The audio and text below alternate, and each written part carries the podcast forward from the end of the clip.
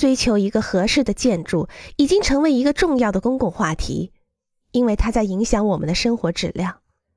幸运的是，今天的一些重量级的建筑思想家正在以振奋人心的方式摸索新形式。令人鼓舞的是，今天的学生也更有怀疑精神，因为他们非常聪明，而且可能也比前两代人对洗脑更有免疫力。设计可能以卓有成效的方式向前进化。